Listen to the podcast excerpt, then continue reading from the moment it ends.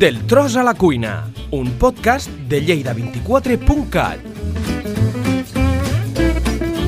Si ets una persona que està procurant seguir una alimentació saludable, si en el teu dia a dia tens poc temps per cuinar i no vols renunciar a menjar bé i amb productes de proximitat, estàs al lloc adequat. Hola, sóc la Marta Agustí, lleidatana, afincada a la franja, infermera i aficionada a la cuina saludable. A Instagram em podeu trobar com a Real Foodie Lover. Actualment treballo en investigació i tinc experiència en divulgació d'hàbits saludables. I això és el quart episodi del Tros a la Cuina, de Lleida24.cat, la primera plataforma de podcast de les Terres de Lleida on us ensenyaré a cuinar receptes fàcils i saludables amb productes de proximitat i de temporada. Coneixerem productors locals. Us ensenyaré tips de salut per aprendre a cuidar-nos. I a més, sortejarem el producte que he cuinat, així que estigueu atents a les xarxes socials.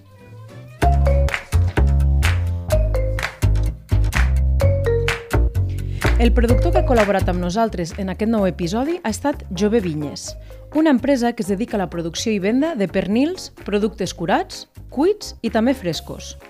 Aquest negoci va ser creat al 1979, pel que tenen més de 40 anys d'experiència en el sector. Estan ubicats a Camarasa, però els seus productes els podem trobar en els principals supermercats o també a la seva pàgina web. Us explico una mica més dels seus productes. De pernils en podem trobar de la raça d'Uroc, d'Ibèric de Cebo, de reserva i de gran reserva. Els productes curats que tenen són fuets, secallones, llonganissa de pagès, cap de llom, panxeta i xorís vermell. De productes cuits podem trobar botifarra catalana, morcilla i botifarra, bull i bisbe blancs. I per últim, de productes frescos, tenen xorís, xistorra, salsitxa i la llonganissa fresca, la qual i per últim, de productes frescos tenen xorís, xistorra, salsitxa i la llonganissa fresca, la qual serà la que he utilitzat per cuinar la recepta que us explicaré avui. No se us fa la boca aigua? Podeu seguir-los a les xarxes socials o visitar la seva pàgina web i així conèixer més els seus productes. I per acabar, el segon productor que ja ve col·laborant en les anteriors receptes i també en la d'avui és un productor d'oli d'oliva, concretament el Molí del Pau, d'Os de Balaguer, com ja us vaig explicar en els anteriors podcasts, el Molí del Pau és un projecte familiar que produeix el seu oli en un molí rehabilitat i visitable. Elaboren quatre tipus d'oli d'oliva, tots ells verge extra i de primera qualitat, i tots ells els venen en diferents formats. Els seus productes es poden comprar en varis municipis de Lleida i en fires de Catalunya, i a més a la seva botiga online, així que per més informació la podeu visitar i també el blog i les xarxes.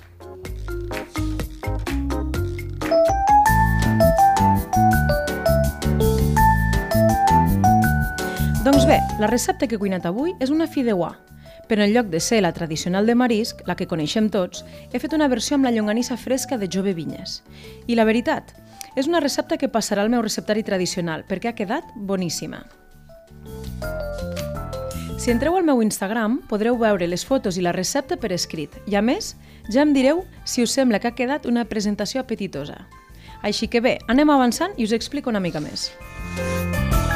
Ingredients. Per a quatre persones he utilitzat els següents ingredients.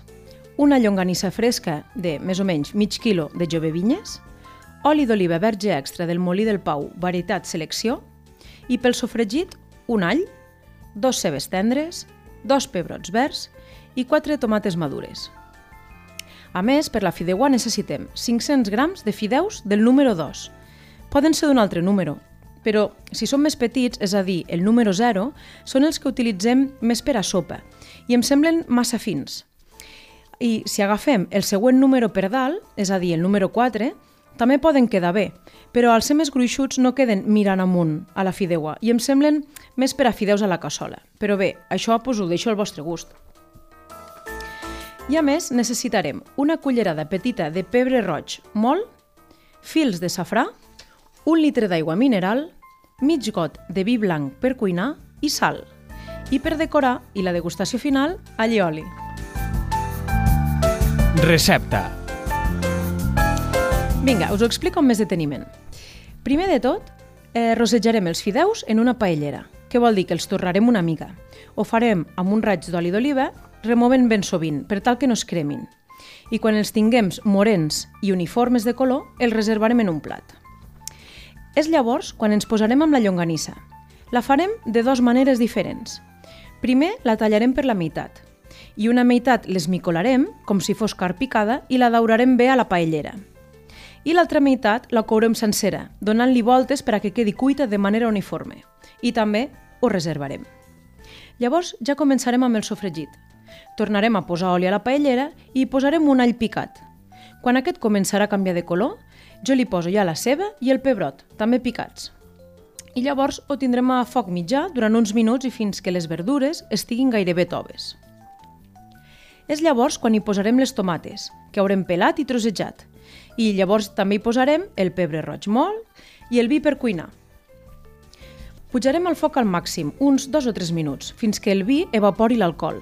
Ho notarem quan ja no s'olori aquest alcohol. Llavors és quan baixem el foc a la meitat i esperarem a que es cogui bé tot el sofregit, mm, bé, una bona estona. Un truc que tinc per saber quan aquest sofregit està ben cuit és quan aquest queda espès, d'un color roig fort i queda com a pastós.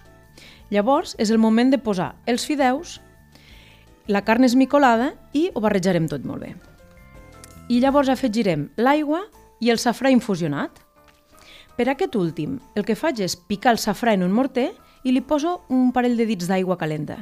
Llavors deixo que infusioni un parell de minuts. Pujo el foc al màxim i barrejarem tot bé el que quede dins de la paellera per a que els sabors quedin ben dissolts i rectificarem de sal. Llavors, quan comenci a bullir, procurarem que la calor quedi uniforme per tota la paellera, baixarem el foc a la meitat i deixarem coure tot uns 10 minuts, intentant no remoure gaire. Passat aquest temps, col·locarem l'altra meitat de la llonganissa, la que hem cuit abans sencera, i l'haurem tallat en rodanxetes. Per damunt de la fideuà ho col·locarem tot i ho deixarem coure uns altres 5 minuts més. Passat aquest temps, tancarem el foc i llavors ho deixarem reposar uns altres 5 minuts, però ara tapat amb un drap. I serà el moment en què alguns fideus quedin eh, encarats cap amunt. Llavors ja per acabar, finalment decorarem amb puntets d'allioli i ho servirem. Què tal, què us ha semblat apetitosa, veritat? El tip. I per anar acabant, el tip de salut d'avui és sobre els hidrats de carboni, o també anomenats carbohidrats. Els hidrats de carboni són un dels principals nutrients i una de les fonts d'energia més importants per al nostre organisme. Durant la digestió, el sistema digestiu els fracciona i els converteix en glucosa, i aquesta passa a la sang on es distribueix per tot el cos per a ser utilitzada com a energia, ja que les cèl·lules només poden utilitzar la glucosa com a font principal d'energia. Les principals entitats de salut recomanen que en una dieta equilibrada han de representar entre el 50 i el 60% del total que mengem cada dia, tot i que aquest percentatge pot variar en funció de diferents eh, situacions, per exemple, sent una persona més o menys activa. I on podem trobar aquests hidrats de carboni en els aliments? Doncs les principals fonts alimentàries són els cereals, els tubercles i les llegums. En el cas dels cereals, com l'arròs, i d'altres, per exemple, com el blat, el sègol, la cibada, el blat de moro, etc. I els aliments que en deriven, com els cereals d'esmorzar, el pa o la pasta i si aquests són integrals, molt millor pels beneficis que n'obtindrem. Però hi ha altres aliments que també en contenen, com les fruites, les quals aconsellen que es mengin eh, les peces senceres en lloc de en forma de sucs, i el sucre i la mel, que com ja sabeu que aquests són, eh, es consideren de ràpida absorció i als ser simples ja estan fraccionats, així que durant la digestió passen ràpidament a la sang i fan augmentar els nivells de glucosa, amb les conseqüències que això pot comportar, és clar. I els aliments on podem trobar aquests eh, sucres ràpids són les begudes ensucrades, els sucs, les galetes, la brioixeria, la xocolata, les melmelades, les barretes de cereals, les salses, els postres, etc. Molts més. Es recomana eh, reduir el consum i fer-lo de manera ocasional. I inclús, de vegades, si, si pot ser, buscar versions on el contingut de sucre sigui més baix o inclús que no em porti d'afegit ja no sol pels beneficis que pot comportar reduir aquests nivells de sucre, sinó també per no, no acostumar el paladar a aliments tan dolços. En malalties com la diabetes o l'obesitat, per exemple, on s'ha de controlar la ingesta d'hidrats de carboni per les seves característiques, caldrà fer un control sempre pautat per un especialista de la quantitat i el tipus d'hidrats de carboni a consumir. I ja per acabar, en una societat en què les dietes restrictives estan tan de moda, ja haureu sentit a parlar de, per exemple, l'anomenada dieta keto o low carb, en la que es recomana fer una restricció total de carbohidrats i menjar solament greix i proteïna. Però tot i estar tan de moda, els estudis científics no recolzen aquest tipus de dieta, per ser tan restrictiva i per les complicacions de salut que pot comportar. Pel que, la dieta recomanada per excel·lència sempre serà la dieta equilibrada i mediterrània, que és la que no ens restringeix cap aliment, solament ens indica que hem de menjar de forma equilibrada, variada i sense excessos, i és la que ens pautaran sempre els nostres professionals de la salut.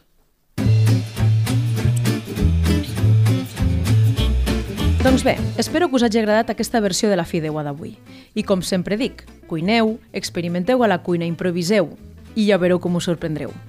Gràcies per acompanyar-me en aquest quart episodi i si us animeu a cuinar aquesta recepta, ens podeu etiquetar les xarxes o deixar-nos comentaris a la que quedarà penjada. A més, recordeu estar atents a les xarxes per participar en el sorteig. Espero trobar-nos aviat, gràcies per acompanyar-nos i fins a propera recepta.